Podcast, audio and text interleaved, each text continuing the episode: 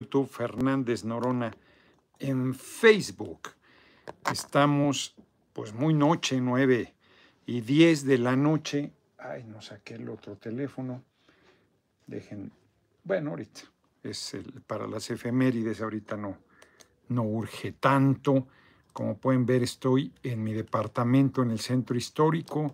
Qué día más pesado, la verdad. Solo de traslado, día de traslado, 3 de la 3.15 de la mañana empecé la jornada. Eh, querían que estuviera tres horas antes en el aeropuerto, tan perdidos, no sé, así ando como zombie. Y luego era un vuelo, voy a matar a Omar, porque le dijo a Mónica que a Cancún, pues, si, hay vuelos de Panamá a la Ciudad de México. Entonces, dijeron que iban saturados, pero claro, pues los compras antes, ¿no? En el mero momento. Porque tenía tiempo y dije, a ver si se puede hacer algo. No, sea, ven cómo son. Y luego habían perdido unos uruguayos el vuelo. Entonces tenía ahí la presión la mujer con todo ese tema.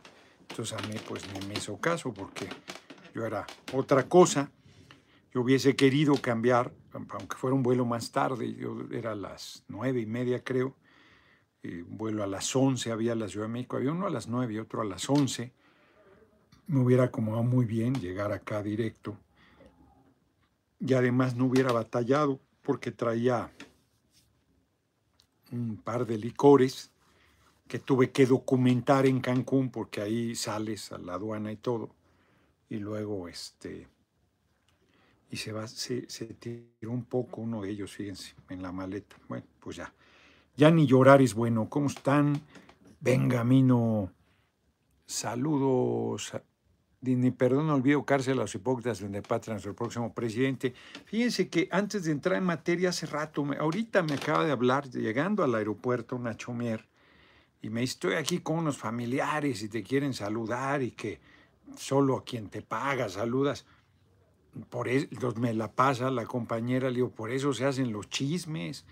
No, es que yo ahí pongo y pongo, pues sí, mucha gente pone, pero claro que leo los que cooperan, emo que esos no los lea, son eh, relativamente pocos, y además pues hacen un esfuerzo, pero también leo comentarios de quienes no cooperan, lo que pasa es que es mucho más difícil, si entran un chingo, pues cómo los voy a leer, me pasaría, no diría nada, me pasaría leyendo los chingados comentarios. Entonces me habló Nacho Mieres, que son un desastre, son, son un caso porque te avisan ya con el tiempo encima, digo, ahorita por lo menos es casi ocho días antes. Luego te avisan ya así de mañana. Es su informe, yo debo hacer el mío, el próximo sábado, próximo sábado en Cholula.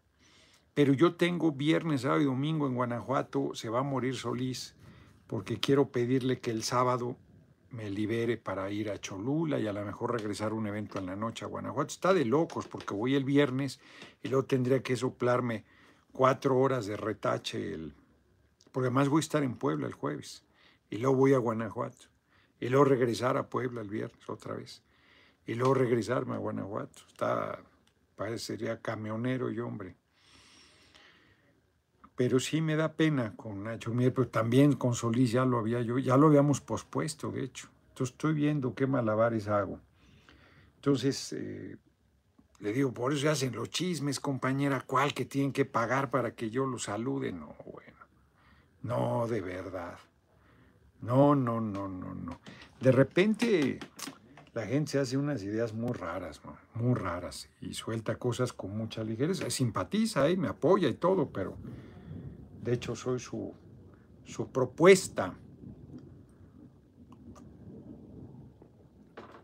En fin, muy pesado. Y luego, a ver, lo malo de Copa, te dan unos, le llaman taquitos, criollos, son unos churritos, pero huecos, y taquitos de maíz, frituras de maíz, de desayuno, un pinche jugo eh, endulzado con alta fructosa o agua, café y esos pinches taquitos. No, pues una porquería. ¿Cómo desayunas eso? Imagínate, a las 6 de la mañana el vuelo y cómete esa porquería. Tenía hambre, pues te la comes. Y luego No, ni por aquí me pasó, desayuné en la sala VIP de Panamá, ni por aquí se me pasó comprar algo para el, trayecto de Panamá a Cancún. No, no se me ocurrió. Lo mismo, cabrón. Es pinche charritos, churritos también le llaman. No, una chingadera. Hay una sala eh, donde están eh, los vuelos de las líneas de bajo costo, Viva Aerobús, eh, había este, ¿cómo se llama la otra? La de que Volaris, que piensas que no tienes piernas. Hay dos salas según VIP. En una son mamoncísimos, no había ido nunca. Mamoncísimos. No, no, esa no, no, no, esa tampoco. Esta sala pedorra estás apiñado ahí, o sea, es el, aeropuerto de Cancún es horrible. Están diciendo mi amigo Pedro Cancheque, el de Tulum, está saturado el aeropuerto de Cancún, saturado. Parece, subí una foto, parece la estación Metro Pino Suárez, los salones VIP, había una fila enorme en uno, que es donde siempre voy, y fui a otro según es más acá. No, hombre, o sea, cuatro pinches mesitas y en un baño, un baño, como para 100 personas, si no es que más. Uno para mujeres, uno para hombres. Uno. No, una locura. La comida no estaba mal. El buffet no estaba mal. Una ensaladita, había sopa que no la probé. El pollo estaba bueno. Pero luego pues ya te quitas para que gente coma, ¿no? Yo estaba con una mesa de dos sillas, ¿no? me fui a los sillones. No, hombre, es horrible. Estás apeñuscado con todo el mundo. No, una cosa espantosa. Y luego yo estaba muy cansado, pues a las 3.15 empecé. Y este, pues no, no, había manera de echarte un sueñito, pues te toma una foto ahí, pero además estás ahí pegado, pegado con todo mundo.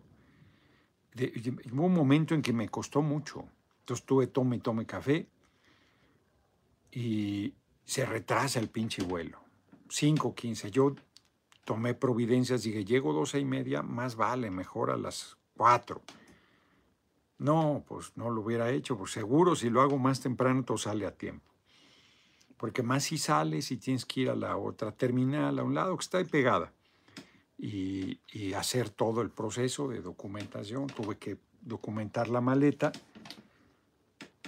No, pues de locos, ya, ya no aguantaba yo, cabrón. Y luego llenísimo llenísimo el vuelo, llenísimo el aeropuerto, una pesadilla. Bueno, pues acabo de llegar.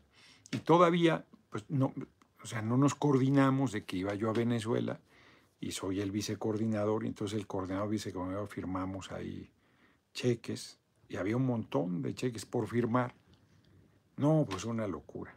Porque ahora eh, a la fracción parlamentaria lo que son los boletos de avión y estas cosas, la oficina que tiene cada diputado y todo eso, este, los daba el administrativo de la Cámara y ahora los firmamos nosotros. Es una locura de por firmar. Maestra Carmelita, saludos, se le quiere mucho, muchas gracias por tu cooperación. Y entonces, por eso también llegué un poquito más eh, tarde, pero eh, Lupita, pues ahí fue en día de descanso, mano, a corretearme para que le firmara los cheques, que además ya la andan correteando los diputados que andan al día siempre. Total, ya estamos. Ya estamos y entremos en materia porque todavía quiero irme a Pueblo Quieto, estoy cansado. Ya sé que chingan, ay, se cansa, como quiere ser, pero son unos cretinos. Un tipo, empecemos con con esa provocación. Dios nos libre. No quiso vacunarse, el hace de por el cubrebocas. No usas cubrebocas en los vuelos de copa. No se usa en Estados Unidos, no se usa en Colombia. ¿Por qué demonios no se quita aquí? Que además es voluntario. Voluntario. ¿Qué haría yo? Voluntario. Voluntario es voluntario. No puedes obligar a nadie. Eso es voluntario. La vacuna voluntaria o sea, quieres poner 20, ponte 100 si quieres. No quieres, no te la pongas porque te van a obligar. Eso es libertad. Eso se llama libertad y criterio propio. Si hay gente que le gusta que le impongan en la vida, pues al cliente lo que pida, quien quiera eso, hágalo. Pero quien quiere decidir sobre su vida, decide. Y si decide ponerse las vacunas, bienvenido. Y si decide no ponérselas, no se las pone. Si decide usar el cubrebocas, bien. Y si no decide no usarlo, bien. Lo hemos hablado mil veces. No conozco, ni siquiera los más eh, histéricos con el tema, que hagan bien el manejo del cubrebocas. ¿Qué quiere decir eso? Que si se moja lo tiren, si se humedece lo tiren, que idealmente no hablen con él por lo mismo, que si se lo quitan, primero se laven bien las manos, no con gel, con agua y con jabón, y luego lo tomen con cuidado, idealmente no con las manos, y lo guarden en, un, eh, en una bolsa esterilizada que quede sellada herméticamente mientras comen o desayunan, lo que hagan, y luego se vuelvan a lavar las manos, lo saquen sin tocarlo y se lo pongan. Pues lo traen aquí en el calzón y se lo ponen. En la bolsa, en el mejor de los casos, se lo ponen. O sea, es ridículo. El avión es ridículo. Los restaurantes es ridículo. Bueno, hay gente que come y se lo pone. Bueno, pues estás comiendo. Es absurdo. Al margen de la calidad de sus disques cubrebocas. La inmensa mayoría. Entonces, pero se lo quieren poner, pónganselo. Pero no fastidien a quien no. Se vacunaron. Se vacunaron y siguen histéricos contra la gente que tiene criterio diferente. Criterio diferente, no digo que tenga razón, no digo que no, nada, no que esté mejor, no digo nada, simplemente que tiene una idea diferente. Pues no que estamos en contra de que te uniformen, de que todo sea huevo lo mismo, de que te impongan, no que estamos por la libertad, no que estamos por la libre opinión, porque además les digo, Díganme, por favor, los efectos secundarios del cubrebocas y de la vacuna. No son menores, no los conocen, no lo saben. Son unos farsantes, para decirlo claro. Por cierto, ya antes de en materia, no, no tiene que ver con eso, eh, eh, venía una compañera en el asiento atrás y me dio un libro de un Prada, yo no lo había leído, tengo por ahí algo de él, ya me arrepentí. Es un creyente militante, y entonces su libro sobre lecturas eh, defendiendo el catolicismo, de literatura. Me leí cinco de sus crónicas. No, no me... No, no lo comparto, no solo porque sea ateo. Por ejemplo, estaba en contra de la píldora anticonceptiva. Bueno, bueno. Habla del hombre y no del ser humano. Misóginos pues, ni se dan cuenta ni se dan cuenta le profundamente discriminadores de la mujer. Brutalmente discriminadores. No, no se enteran. Ya hablan de Dios y la chingada y tal. Su bonomía, que más debe ser un buen ser humano, no lo dudo. Salvador soy yo. Saludos desde California, compañero diputado. Ojalá que ayude a atender rápido el desafuero del cine comisario de Alejandro Moreno. Ya lo comenté que se tiene que, como lo dijo Hamlet, hacer la sección instructora, que eso no lo decido yo, eso lo decide el Pleno. Se deben elegir cuatro diputados y de esos cuatro diputados eh, son los que deciden. Tres deben votar por que sí procede, si no, no va al Pleno. Si no, bueno, sí va al Pleno, pero la resolución de que no procedió, eh, que puede pedirle a la sección instructora que revise el Pleno. Pero lo ideal es que tres de los cuatro voten a favor del desafuero y se defienda en el Pleno Alejandro Moreno. Y el Pleno determine lo que crea conveniente, que va a determinar desaforarlo. Pues es un escándalo. Vamos al tema. Bueno, el libro no está mal, se llama, o sea, pues si son creyentes, ¿no? Son tabicón. Además son artículos. Yo no, yo, a mí no me gusta. Juan Ramón me acaba de mandar un libro que no son libros no son libros, la neta. Son sus artículos haciendo un libro. Si esa es trampa. Yo, me dice que haga eso, no, no me gusta.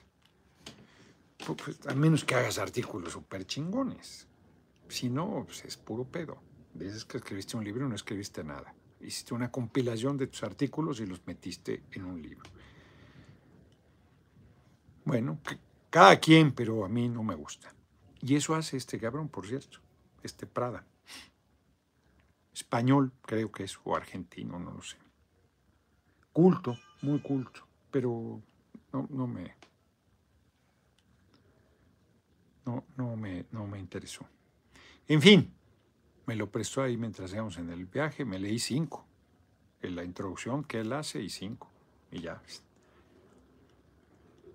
Dije, no, no, paso sin ver. Traigo ahí un tabicón que me regalaron de Bolívar, que ya me lo había regalado el presidente Maduro, ahora tengo dos. Y, estaba leyendo ese. Pero ahí hice un lado por no quise ser descortés. Ya me dije, bueno, pues a ver de qué va. Arcadio Barroni López, señor diputado, político, patriota, magistral, legislador y tribuno, este miércoles va a estar intenso el debate en la permanente, porque hasta lo que hace bien la fiscalía lo hace mal. Se sabotean solos. Ya ven, pues está el chiste. Sale Rosario Robles, entra Murillo Caram como si fuera partido de fútbol. Porque se sabotea, se echó a perder una super decisión, importantísima, porque dice el miserable de Álvarez y Casa, ya lo sabíamos, sí, ya lo sabían, y cuando el gobierno de Peña reconoció que era un crimen de Estado, cuando reconocieron que era una desaparición forzada, que es una desaparición hecha desde el poder, crimen de lesa humanidad, que además es brutal lo que hicieron. Se ha olvidado que aún a uno de los jóvenes lo lo desollaron vivo, le quitaron la cara vivo antes de matarlo. Son cosas monstruosas. Que se habla de los 43, se ha olvidado los que murieron, seis, si mal no recuerdo. La mitad de ellos ni siquiera eran normalistas, eran jugadores de fútbol. Entonces, es una cosa terrible injustificable, además no se entiende la razón de por qué hicieron eso.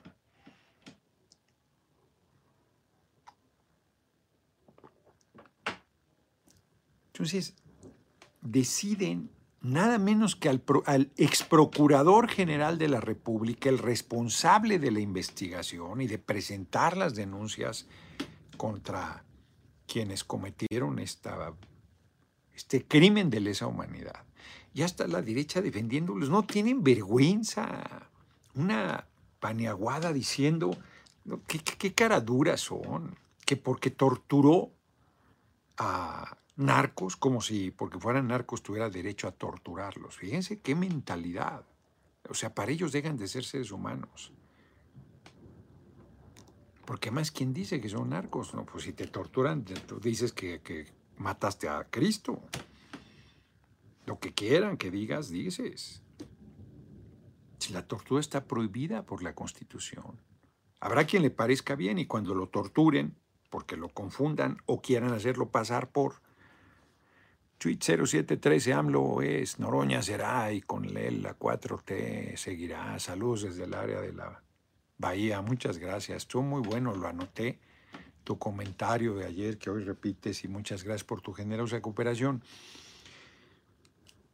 acabé el libro de Colombia, feroz. Bueno, había jóvenes que les ofrecían trabajo y los mataban para hacerlos aparecer como guerrilleros eh, muertos en combate. A indigentes los mataban y los hacían aparecer como guerrilleros en combate. A veces los torturaban previamente. Y, esta paneaguada quiere justificar la tortura, diciendo que pobrecito Murillo Karam, que solo porque torturó narcos este, se le quiere meter a la cárcel. Qué fuerte comentario. Qué infame comentario. Acusan a una hermana, hermano de Xochitl Galvez de secuestrador o no sé qué, que lo torturaran. Pues no, de ninguna manera. Bueno, Calderón es narco. Que lo torturaran bajo ninguna circunstancia. No. Los expresidentes de Colombia, todos vinculados al narco, Peña y Calderón, van a torturar de ninguna manera. Van a hacer lo mismo que hicieron, de ninguna manera. No somos lo mismo. Por eso me irrita mucho la torpeza de la fiscalía de soltar a Rosario, porque además ni siquiera es arresto domiciliario.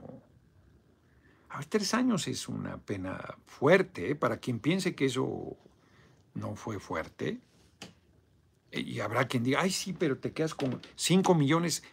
Hombre, se robó mucho más. Solo la tienen agarrada por la estafa maestra. Ojalá se hubiera robado cinco millones. ¿No ven Moreno? Cinco. La casa que tiene en Coyoacán, esta mujer, por supuesto que debe valer lo que la casa de Alito en Campeche, o más. Era la casa de la hija de Diego Rivera, de Guadalupe Marín. Esa mujer ha robado, al PRD le robó, pero muerta la risa, 5 millones, cuando fue dirigente nacional del PRD. No, no, no, no, o sea, están robado a manos llenas. Solo con eso la agarraron. Entonces, robo cinco millones, tres años de cárcel. Quisiera ver a los que dicen eso, que los metieran tres años a la cárcel, aunque les dieran los cinco millones, a ver si es cierto. Y no estoy diciendo que sea suficiente castigo, estoy diciendo que es una torpeza que la fiscalía haya permitido, haya consentido su liberación por edad, por favor. Van a decir lo mismo que estoy hablando mal de una adulta mayor, pues tiene cinco o seis años más que yo, debe tener la edad del compañero presidente. Son 62 y va a tener 67. Ya están diciendo que a Murillo lo van a soltar por la edad. No, no, a ver, te, vuelves asesino serial a los 70 años porque no te puedes meter a la cárcel. No, sí vas a la cárcel. Claro que vas a la cárcel. Y por un crimen de lesa humanidad, pues, de por vida, Videla, el exdictador argentino, murió en la cárcel tenía cadena perpetua y ya era por supuesto que un hombre mayor. De hecho, lo habían liberado Menem con esa amnistía. Entonces es, haces algo verdaderamente, por fin sorprendes, para bien, porque un día después de que Alejandro Encinas hace el informe, reconoce que es un crimen de Estado, plantea que es muy probable que no estén vivos, no que estén muertos, que es muy probable que no estén vivos. Y, lo detienen. El tipo no se la esperaba. El tipo no se le esperaba. Se hubiera ido. Si le hubieran avisado. O sea, se hace bien esa parte. La derecha está son unos desvergonzados, como ya lo, ya lo dije. Si tienen elementos, procedan. Procedes, persecución política. Y si no procedes, puro. Entonces, ya echó a perder el asunto. Ahorita un compañero del movimiento simpatiza, me pide foto y me dice, ¿quién salió? ¿Quién entró? Como si fuéramos lo mismo como si hubiera un acuerdo, como si fuera una patraña. No lo es. No lo es. No sé si Harfush verdaderamente, yo he oído, pero no le tengo seguimiento. Ha hecho un buen trabajo en las cosas de seguridad. Bueno, estuvieron a punto de matarlo. Pero bueno, esa gente se ha formado los gobiernos anteriores. Entonces, hay quien está planteando que fue cómplice, reforma es un pasquín, pero hay quien está planteando que fue cómplice. Algunos compañeros que me apoyan, yo, pues no, no, yo no puedo decirles que hagan o que no hagan, pero sus comentarios parecieran que yo tengo interés y que estoy golpeando a Claudia a través de Harfush. Yo no tengo ningún elemento, No, no sé si sea verdad, no sé si fue cercano a Murillo Karam, no sé si estuvo en algún momento consultado sobre el tema, no sé si validó, no sé nada. De entrada, al ser reforma, me parece intriga, me parece una insidia, pero no lo sé, no tengo elementos, ya buscaré. Pero está esa parte, ¿no? Si critico, o a alguien que me está apoyando, entonces dicen que, que yo estoy aprovechando para el golpeteo. Yo no estoy en esa lógica. Yo, personal, cuando quiera decir algo, yo lo voy a decir. No, no mando a nadie a que lo diga. Cuando he dicho lo del cubrebocas, Claudia Sheinbaum es la responsable de que la derecha haya podido imponer el cubrebocas en todo el país y que la gente, hasta los niños menores de seis años, les ponga cubrebocas y en las escuelas y en las estancias infantiles y en todos lados, que es una cosa verdaderamente irresponsable, infame, lesiva para la salud de los menores. Lesiva. Mata las neuronas. Sueltas dióxido de carbono todo el día respirando el dióxido de carbono. Los niños, además con, con cosas que no son cubrebocas, porque les ponen de colorcitos y tonterías que son unos pinches trapos ahí pedorros. Ni siquiera son cubrebocas. Y, los dificultas más la respiración y, se, tienen lleno de bichos. Y los, si tú, adulto, no cuidas la higiene del pinche cubrebocas, imagínate un niño, una niña. Entonces es una y ella es responsable de eso. Lo he dicho. Ahí yo tengo una diferencia. No, no lo mando a decir, no le pido a alguien que lo diga. Lo de Harfush no sé. No sé, son opiniones de, compañero, de un compañero, un compañero que simpatiza conmigo. Es más, otra compañera que simpatiza conmigo le dice, no, espérate, él estaba en otro lado. No, pero estuvo, bueno. Entonces ya están intrigando que yo no tengo ningún señalamiento, no, no conozco el asunto. Y sí me parece que es este, un error haber hecho el mismo día las dos cosas. Ya, aunque lo hubieran hecho con días de diferencia, la interpretación en esencia hubiera sido la misma. Ni siquiera arraigo domiciliario. Echeverría por edad le dieron arraigo domiciliario. Mujer libre, libre. Hay quien dice, pueden volverla a encarcelar. Pueden. Puede que las vacas vuelen. Puede. ¿Para qué las sueltas? Ahora, sí es infame que pasen años y años y años y no se le dicte sentencia a la gente. Pero como dicen muchos, pues es cuestión de dinero, porque está llena las cárceles de gente. Bueno, está Israel Vallarta, 16 años sin sentencia. 16 años. O sea, ya sé que lo señalan a García Harfus, pero yo no tengo elementos. Yo no sé si los que lo señalan están dando elementos de verdad o es intriga. Porque vi la nota reforma y yo a reforma no le creo nada. Entonces no sé, de que se formó en esos grupos seguro. Pues todos ellos de ahí vienen. Se aprendía seguridad en los gobiernos del PRI y el PAN. Y reitero, ha hecho una buena labor. las cifras que ha dado a conocer Claudia Sheinbaum es evidente y y la percepción, inclusive en, el, en la capital del país, eh, en tema de seguridad, es mucho mejor que a nivel nacional.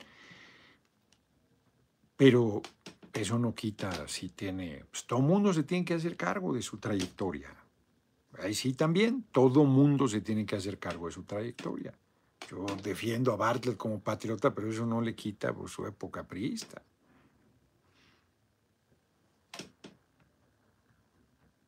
Fue secretario de Educación con Salinas, pero pues más bien él fue secretario de Gobernación con De la Madrid. Y Salinas él lo mantuvo y apenas se pudo deshacer de él. Lo hizo. No tienen nada que ver, son visiones totalmente diferentes. Bartlett es absolutamente el nacionalismo revolucionario del PRI y Salinas es un neoliberal. 1150, me estaba comentando Juan Ramón, 1150 empresas públicas tenía el país.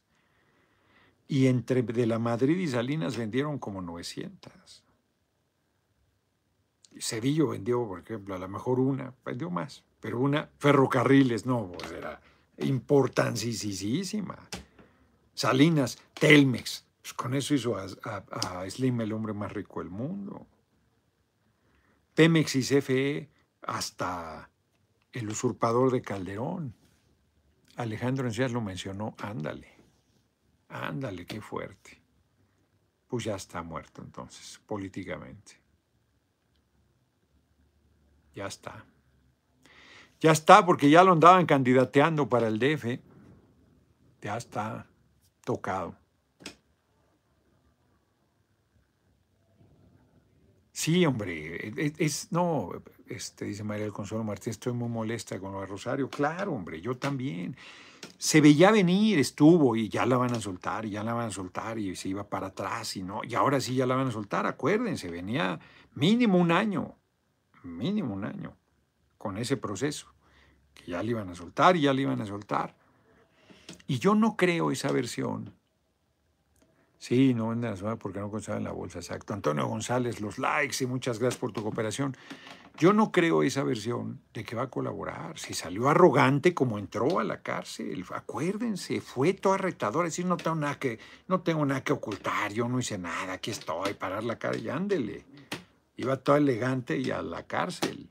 Así como Murillo, que llevó una chamarra de 50 mil pesos, qué locura que Salvador Ferragamo, eso valen. ¿Qué tal? A mí me dolía el codo, nunca me compré una chamarra de piel polo porque están como en 20 mil pesos. Dije, no, hombre, nomás por el pinche loguito ahí, no, hombre. Martín Esparza traía una de esas. Yo, yo dije, no, sí, me gustaba, la, ropa polo me gustaba mucho y la náutica. Dije, no, pues es demasiado. Y, nunca estaban en oferta, porque luego en Estados Unidos encuentras buenas ofertas. Pues ya nunca la vi en oferta y me llevó a gustar y me la medí todo y no se me veía mal. no, es demasiado, 20 mil pesos una chamarra de piel, no, hombre. Pues, eh, si caras, una buena chamarra de piel, no sé, 4 mil pesos y cara. En Argentina, muy buenas. Aquí en México, muy buenas. En Estados Unidos consigues muy buenas también. Hay saldos buenísimos. Sí, 200 dólares. A veces hasta en 100. Entonces, no, no, dije, no, eso no. Ángel Aguirre. Ángel Aguirre, pues claro que estaba este, eh, ahí metido desde, desde los primeros. A mí me tocó como diputado federal. Hubo, yo no sé si se acuerdan, un incidente en una gasolinera y los reprimieron. Ahí murieron dos estudiantes, si mal no recuerdo. Yo los recibí, todo el mundo se hizo bien pendejo. Yo los recibí en la Cámara, 2009-2012, ha sido 2010, no sé. Y este, estaban indignados con razón. Una reunión difícil. Y Ángel Aguirre y los del PRD defendiéndolo. Todo el cretino este de Guadalupe Acosta Naranjo que anda diciendo de la verdad histórica, la verdad histérica, ya se han celebrando una bola de reaccionarios. No, muy importante. Alejandro Encinas, bien, es un compañero, yo, hoy, nunca es tarde. Fuimos adversarios en el PRD, en el Estado de México, éramos equipos encontrados, encontrados encontradísimos. Yo pensé que él era venal, que era chucho, el equivalente a los chuchos del Estado de México. Tenemos visiones diferentes. Es un compañero honesto, es un compañero profesional, es un compañero comprometido. Todo mi reconocimiento mi gran reconocimiento a Alejandro Encinas. Un hombre profesional, un hombre probo, un hombre trabajador. Campaña no tanto, pero en la parte de las responsabilidades públicas ha resultado un extraordinario funcionario. Y le dejó una tarea ingrata, dificilísima, complicadísima, y ahí va, Ahí va sacándola adelante.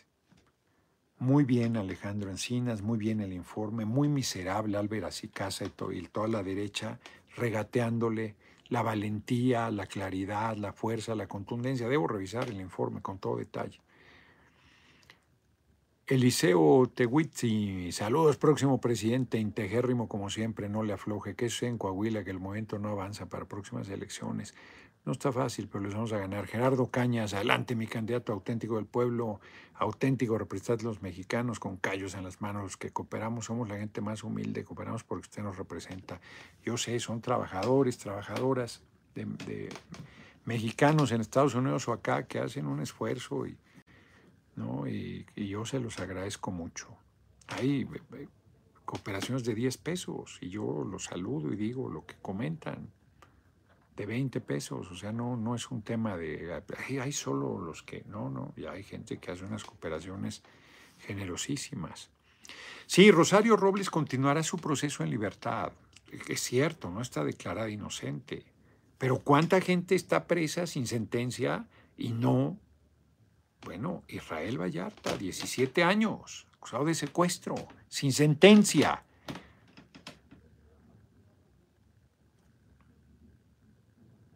Rosario Robles, es, por influencia, claro que es por influencia. El Poder Judicial, pero la Fiscalía. Psicología para las seis, te dice Rosario, es continuar su proceso en con alerta migratoria. Pues sí, pero igual es dada la fuga, ¿eh? Sí, le quitaron el pasaporte y tal, como si fuera tan difícil hacerte de un pasaporte falso, como si fuera tan difícil salir del país si tienes recursos.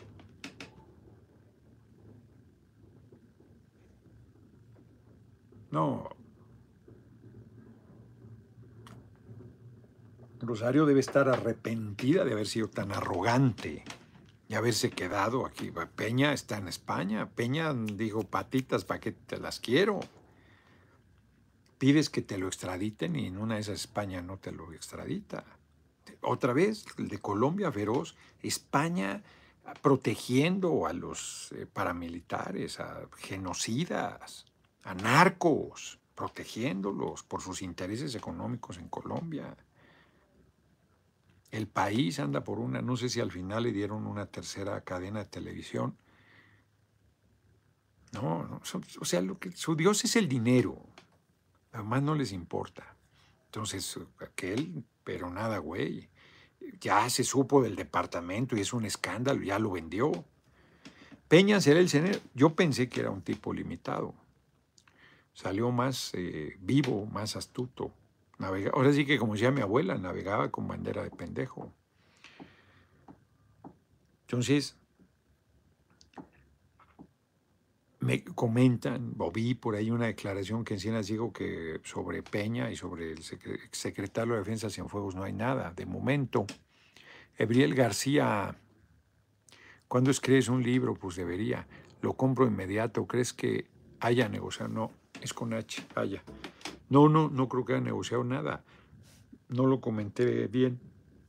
Rosario entró prepotente. Soy inocente, no tengo nada que, temer. Aquí estoy, déjense venir y ándale. Tres años en la cárcel por andar de... Y salió igual. Soy inocente. Soy perseguida política. Si estuvieras colaborando no te pones de boconcito. No te pones de gallito.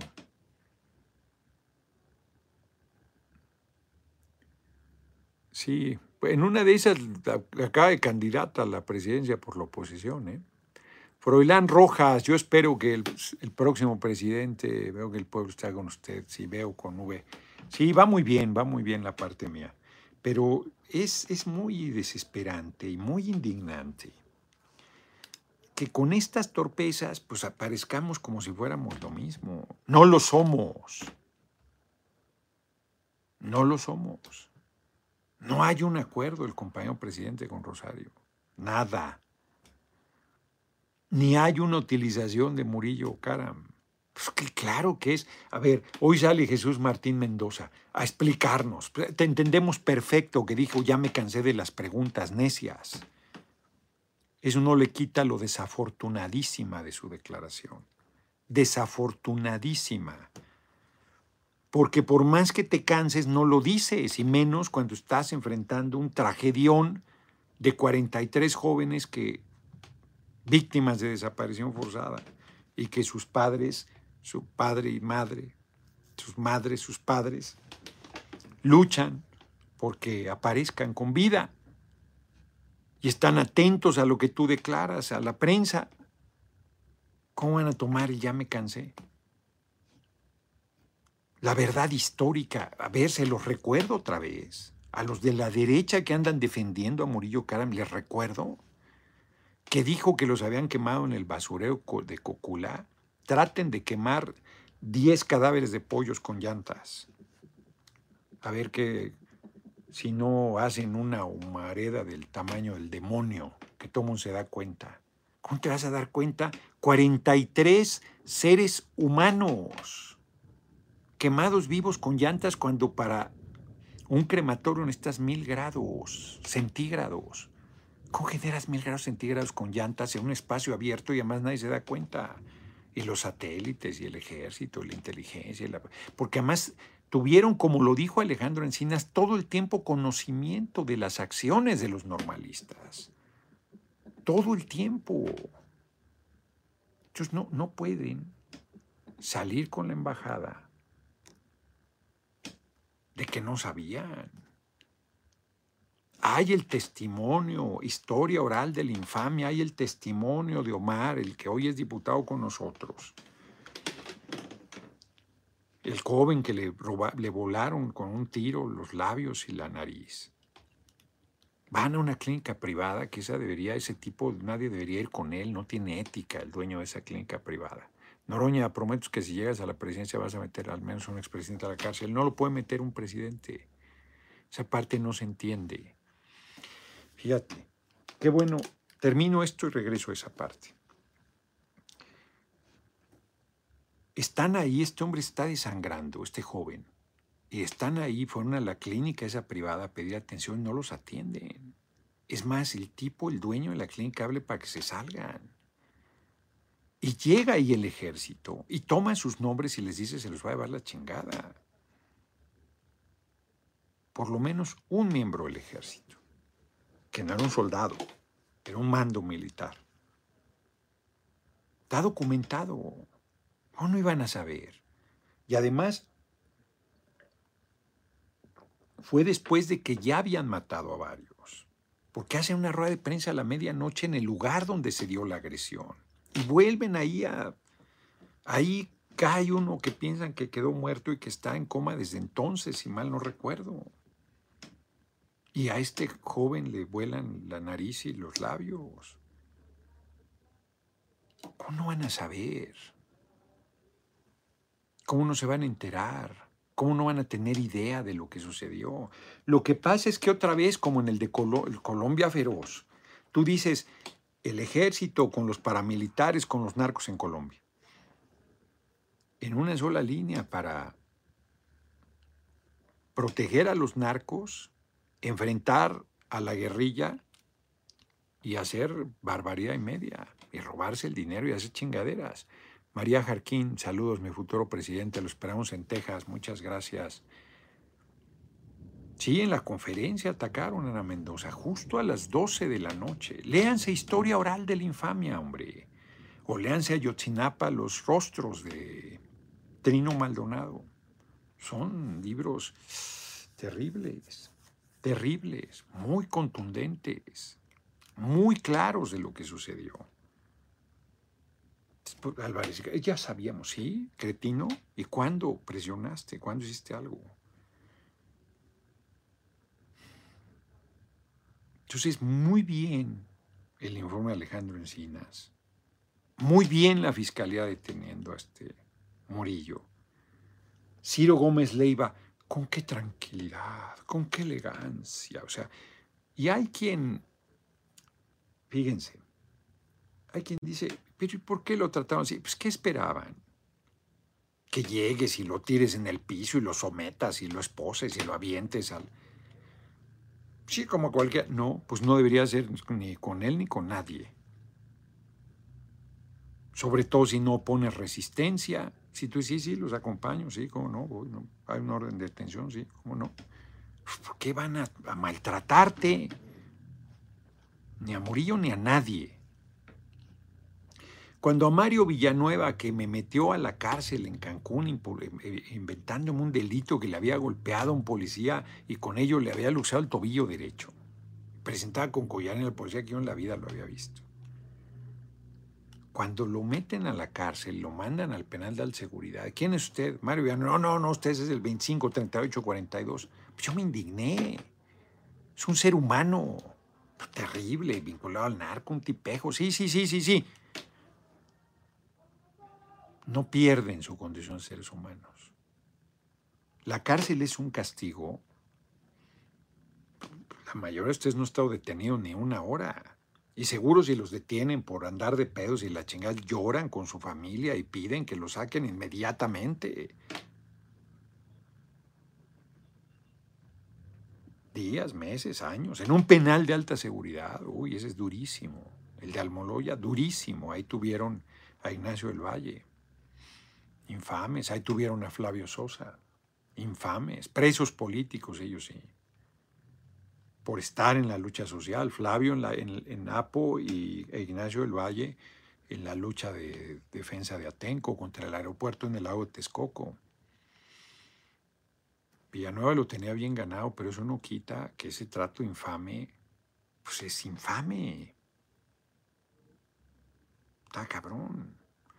El libro este que leí de una novela sobre una joven acusada de un asesinato en Suecia, Suecia, y hay tratos denigrantes ahí que no deberían. Ahorita, Gabriel García, tengo tu pregunta, Covarrubias. ¿No sientes que los fiscales que arman los casos contra todos corruptos están quedando a ver mucho?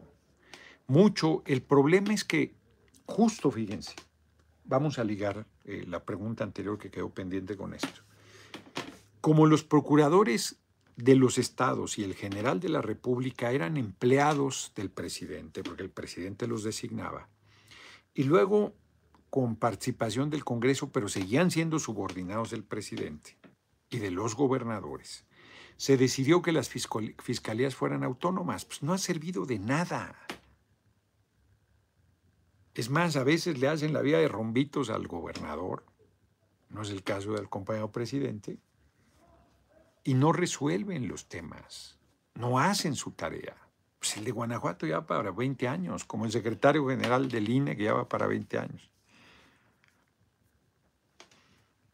Son los dueños del asunto y no, no hacen lo que tienen que hacer y son autónomos ahora, son independientes. Entonces, si el fiscal hace mal las cosas, tú, presidente, estás jodido, porque ahora ni siquiera tienes la Procuraduría bajo tu responsabilidad, que si el procurador no hace las cosas, lo corres y pones a otro. Ahora eso no está en tu, eh, no está en tu resorte. No, no depende de ti. Por eso dices, los metes a la cárcel, no depende de ti. Tú presentas todas las evidencias, pero si la fiscalía hace mal la, el expediente, les dejas abierta la puerta para que se vayan. Si el poder judicial, el juez, es corrupto y recibe lana y lo suelta, pues tú cómo lo metes a la cárcel. Y la gente se quedó con la idea que el presidente hablaba y decía, Telitz, Álvarez y Casa es un, es un tipejo. Y Ciro un tipejo. Ciro, Ciro, pues, ya sabemos que le hace daño al dinero. Ciro Gómez Leiva.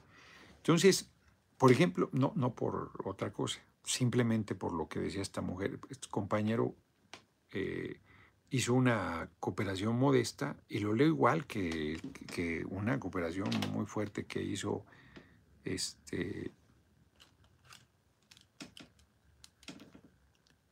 María Jarquín.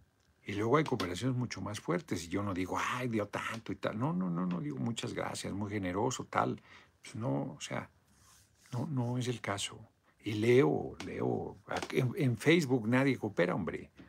Noroña, mi próximo presidente, dice Armando Abrego. Entonces no depende del presidente. Y la gente se quedó con la idea de cuando el presidente pues mandaba, hablaba el presidente de la Corte y se hacía lo que él decía, hablaba la Cámara y se hacía lo que él decía. Pues hoy no, no se aprobó la reforma constitucional en materia eléctrica, no se va a aprobar la reforma electoral. No, no, no es, pues es un régimen democrático, por más que digan. Dictador. O sea, va a acabar su gobierno en seis años, no se va a reelegir. Dictador. O sea, ¿qué, majadería es esa? Y a Peña no le decían dictador, que mandaba sobre los tres, sobre los dos poderes que deberían ser contrapeso del Ejecutivo. No, no le decía nada. Calderón se robó la presidencia, ni usurpador le decían. Son miserables. Ahora con Gustavo Petro en Colombia están desatados y, este libro que leí de Colombia Feroz, pues, todos vinculados al narco. Yo no, no, tenía registrado Santos, eh, presidente también dos periodos. Primero Álvaro Uribe logra una reelección con corrupción un voto que necesitaba, lo compra y luego se entera, la gente lo sabe porque luego no le cumple a la diputada, ya que dejó de ser diputada, ya le da una patada y no le cumple. Y entonces cinco años después ella sale a denunciar y quien se va a la cárcel es ella. Uribe creo que sigue siendo senador, porque los expresidentes de Colombia son senadores vitalicios, que no me parece una mala fórmula, por cierto, en abstracto. En concreto, cuando te tocan ese tipo de canallas, pues está terrible, como lo de las pensiones, pues se las quitas. Pero un expresidente debería tener pensión si no robas, si eres honesto, como presidente. Digo, pues escribirá libros y ahí verá, pero no es correcto. Debería tener una pensión. Además, ya es un adulto mayor. Y ha servido a la patria, merece ese reconocimiento. En fin, yo creo que a la gente no le ha caído el 20, que estábamos en un cambio de régimen. Y claro que están las tentaciones autoritarias, pero bueno, la Corte resolvió buenas cosas sobre la materia de electricidad, pero en otras prácticamente nos dio palo. No, no, o sea, bueno, acaban de decir, no, es Está cabrón. ¿Qué cabeza de huevo tiene fuero? Lo desaforamos. ¿Cómo va a tener un fuero estatal? Eso, es, es una aberración jurídica. Con cuando la Corte dijo que se valía el cobro de interés sobre interés, anatosismo se llama, está prohibido explícitamente por la Constitución. Prohibido explícitamente y la Corte dijo que era válido o cuando descubrimos que no tenían personalidad jurídica los bancos reprivatizados y les valió madre a la Corte que no teníamos interés jurídico. Buscaban argumentos leguleyos para validar. La Corte ha sido infame. Ha sido infame. lo que acaban de hacer, que de cabeza de huevo, bueno, pues le dieron de aquí a octubre impunidad, se va a ir a la cárcel igual.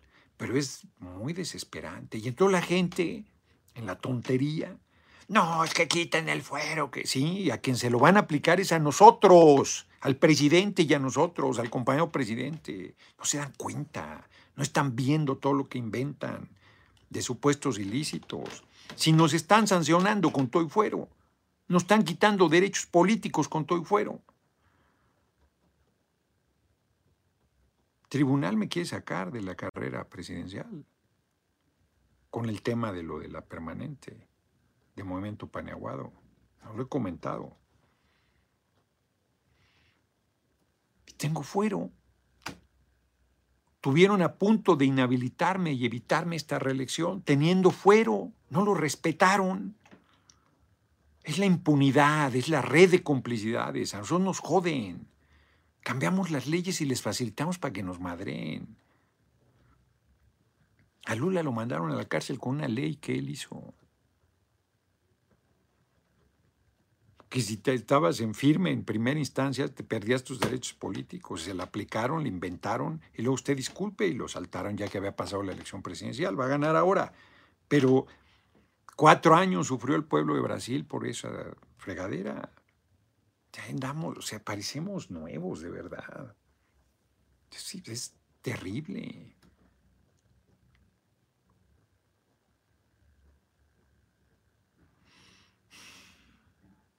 Venezuela están abriendo, están haciendo zonas económicas especiales, están abriendo en serio a la inversión privada. Bueno, pues hay gente que está en desacuerdo. Yo, yo les dije, en una reunión de energía les dije, oigan, así nos la platicaron, ¿eh? Con Pemex. Si no la platicaron, que era nuestro, que no había problema, que no, que...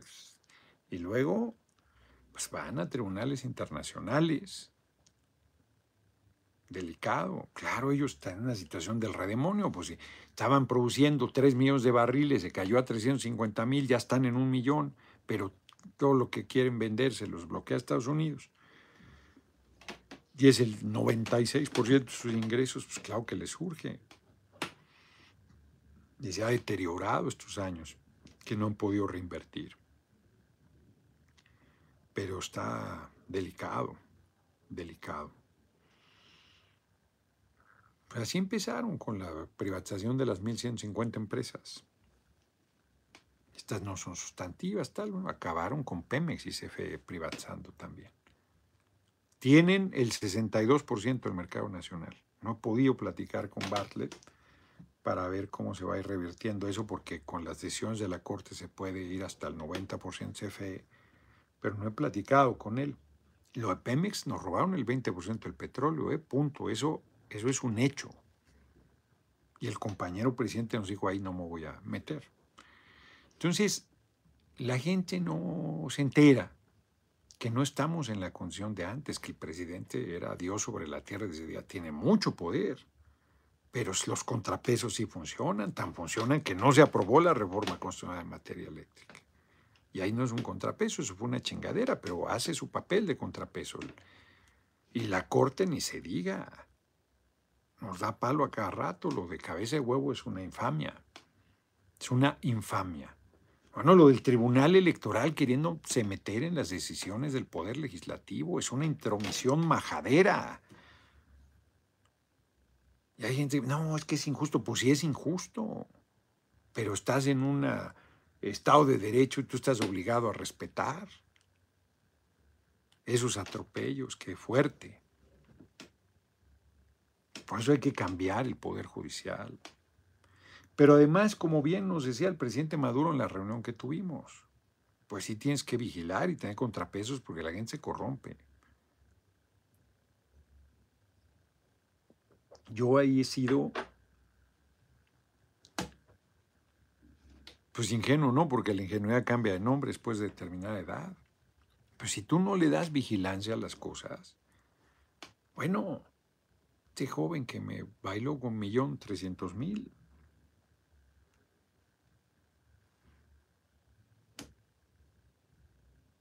Está cabrón. Yo ni sabía que era tan importante el ingreso en YouTube. Para que él venga para nuestro reino, ni me decía. Es muy delicado. Las cosas de dinero y de poder son muy delicadas y la gente pues se pone exigente y todo, pero cuando ve oportunidad si no hay principios, si no hay ideales, si no hay honestidad, si no hay compromiso, pues se tuerce.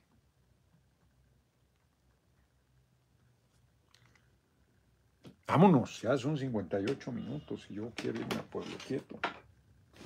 Quiero irme a Pueblo Quieto, cabrón. A ver, este es el libro que hizo el Juan Ramón, no. Bueno, ya, ya me lo refiné no, no, no me, no me gusta. Estos libros no son libros. Pero bueno, que debe ayudarle. Aquí está el de Colombia Feroz. Les iba a, comentar algunas cosas, pero mañana, aunque me lo tengo que llevar para que para comentarles, ¿verdad? Si no, ¿cómo? A ver, ya perdí el teléfono. Ya me dio un baje. No, claro que no. Muchas gracias por sus cooperaciones que hoy están llegando a casi 85 dólares. Compartan por favor esta videocharla. Así muchos más se enteran, pues sí. Ya son las 10, voy a llegar tardísimo a Pueblo Quieto. A ver, aguanten el corte, porque además había muy buenas efemérides en los días anteriores y no las, pues, no las dije por... Un día como ayer, 18 de agosto, murió Hermila Galindo Acosta, revolucionaria, escritora y maestra mexicana reconocida por su postura feminista del sufragio.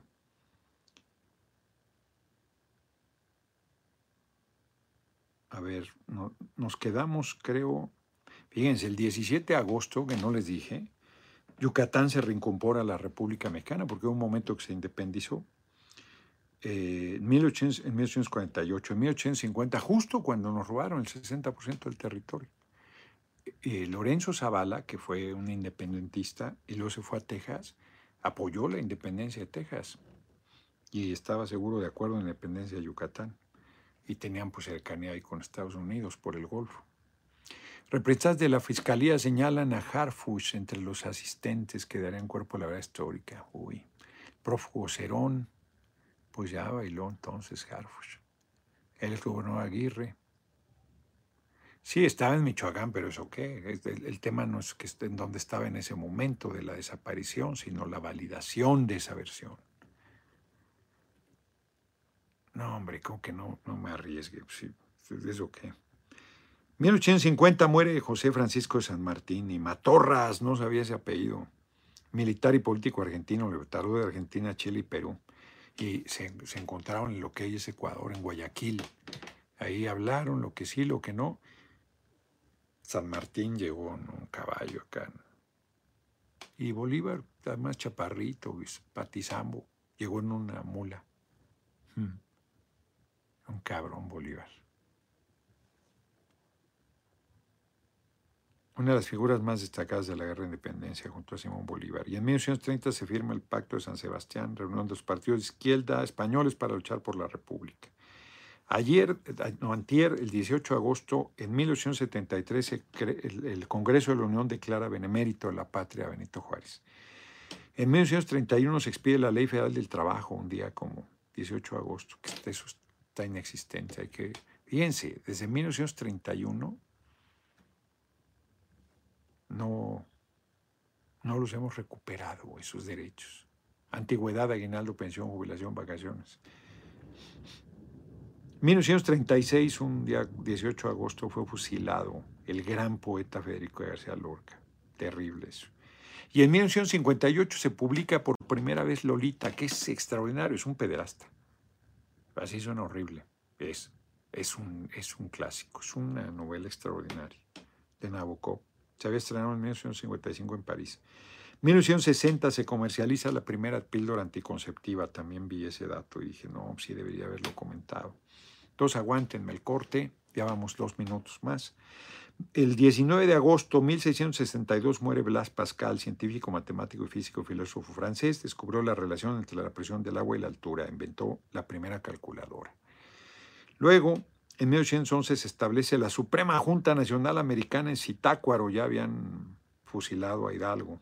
Entonces, este, Ignacio no es como, le dicen López Rayón, Ignacio Rayón encabeza esta junta. Él es el secretario particular de, Hidalgo. Además de gobernar, administrar justicia y constituirse como una especie de secretaria de guerra, pero luego los tres que eran un triunvirato se pelearon y Morelos los, los rebasó, además militar y políticamente. Habilísimo. ¿Acaso ya te capacitaron es con C en Venezuela? Porque ya no estatizan es con Z todo. Fracasó el expropiese le copiarán a Rusia con el que qué ortografía este tipo, hombre. Dejarán primero atrás el comunismo, primero aprende a escribir, luego aprende lo que es el comunismo y luego haces preguntas pendejas y todavía las quieres seguir haciendo.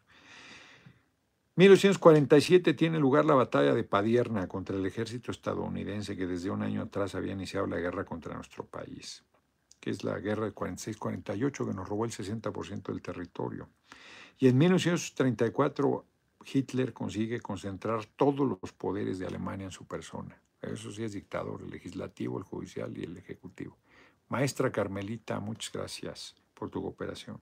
Por ejemplo, mira, es muy modesta, lo digo, sea, no. y digo muy modesta no por fastidiar, sino para decirles que no importa la cooperación, las leo. 1940 en México se promulga la ley del servicio militar obligatorio y en 1991 la URSS vive un intento de golpe de Estado que fue el inicio de la caída. Sí, hombre, dice aquí me ardieron los ojos con esa ortografía, dice Mini Bobby. Sí, hombre, es un ignorantazo, si escribe así, imagínate, es un ignorantazo. Hoy es el Día Internacional de la Fotografía, esto es ayer. Y hoy finalmente muere Juan Martín Díez, héroe de la Guerra de Independencia Española. No lo conozco. En 1847 tiene lugar la defensa heroica de Churubusco en esa guerra 46-48. HLF, gracias por tu cooperación. 1854 muere Friedrich Schelling, filósofo alemán exponente del idealismo e ideología romántica alemana. No lo conozco, fíjense. 1890 nace Howard Phillips Lovecraft, escritor estadounidense de novelas de terror y ciencia ficción. 1928 muere Alfredo Robles Domínguez, reconocido ingeniero y miembro fundador del Centro Antireeleccionista de México, fundado en 1910, un muy importante revolucionario. 1940 muere León Trotsky en México, asesinado, víctima de un atentado perpetrado por Ramón Mercader con un piolet. Terrible, sí. Y en 1986, por decreto presidencial, se crea el Servicio Postal Mexicano, que está olvidadísimo, cuyo antecedente la Dirección General de Correos establecida en 1901.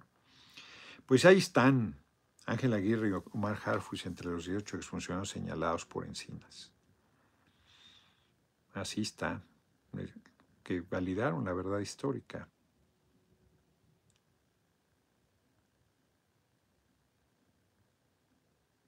Tengo que leer el informe completo, como los padres de los normalistas. 18 funcionarios federales estatales señalados como responsables de enfrentar la llamada verdad histórica, entre los que destacan Ángel Aguirre y el actual jefe de la policía, Omar García Harfush. Tiene un problema el amigo.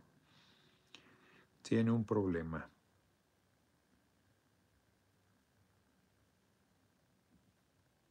O sea, no estoy diciendo ni Encinas ni yo somos Ministerio Público, mucho menos jueces, pero tiene un problema.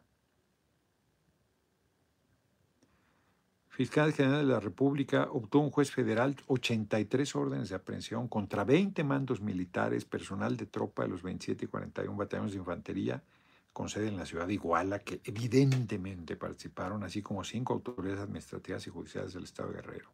26 policías municipales de Huitzuco, 6 agentes y no más de Cocula, 11 policías estatales de Guerrero y 14 miembros del grupo directivo Guerreros Unidos. es todo eso, por ejemplo, se eclipsa por el tema de Rosario. Qué tontería, de verdad. Qué tontería. Hay 18 ex públicos federales y estatales más involucrados. Considero que la verdad histórica fue una acción concertada desde el aparato organizado del poder y que en esa fabricación jurídica basada en la tortura y ocultamiento de pruebas participaron para su implementación Jesús Murillo Caram y el subprocurador Rodrigo Archundia. El de la Seido, Hugo Ruiz, materia de secuestro, Gualberto Ramírez y el director de la Agencia de Investigación Criminal Tomás Herón, que está prófugo. Los enlaces operativos del presidente Peña por la CEMAR el almirante Marco Antonio Ortega Liu y Eduardo Redondeo Aramburu. No, hombre, está fortísimo, hombre. Servicios periciales de la PGR, Sara Mónica Medina, Eduardo Sánchez, ex vocero de la presidencia y del Centro Nacional de Planeación, y Vidal Díaz Leal Ochoa. No está cabrón, ¿eh? Es un número enorme de funcionarios importantes Comisionado Nacional de Seguridad, Manelis Castilla, el comandante de la 35 Zona Militar Chimpancingo, Alejandro Saavedra. La Policía Federal Ministerial, Carlos Gómez Arrieta. Él, fue jefe de, de la seguridad de la Cámara, ya del Estado Mayor Presidencial. Está preso, creo. Teniente Arrieta. Está cabrón. Él lleva un rato preso por el tema, Arrieta. Bueno, me mandó algo, Emma, pero no lo puedo ver. Nos vemos, nos vemos mañana porque este, pues quiero ir 1800 bolas. Muchas gracias por sus cooperaciones muy generosas. Nos vemos porque sí quiero ir a Pueblo Quieto. Quiero ir a caminar mañana. El lunes va a estar pesado, me tengo que trasladar muy temprano. Viajo a San Luis Potosí, voy a estar al mediodía allá. Un evento grande, importante, por eso no me... Hoy seguía el recorrido en Guyana, ya no me quedé. Carlos Morales, usted, ¿qué haría para arreglar el servicio postal mexicano? Pues eso, recuperarlo y meterlo a competir en serio con todas las eh, agencias privadas, mejorar, mejorar sus salarios, mejorar las condiciones, hacer un servicio primerísima. DHL manda un montón de su paquetería por el servicio postal mexicano. Vayan un día, ahí están sus paquetes. Los cobra carísimos y se mandan por el servicio postal mexicano. Lo modernizaría, lo mejoraría, mejoraría los consumos de trabajo de la gente. Haría una gran agencia de mensajería, de paquetería. Es importantísimo ese servicio. Y más ahora con las compras en internet y todo eso. Se, lo hace la mayor parte del servicio postal mexicano. Y se los cobran carísimo, porque van ustedes a DHL.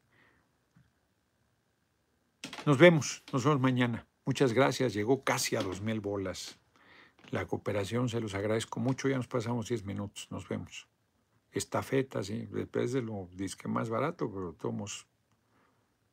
Nos vemos mañana desde Pueblo Quieto, transmito.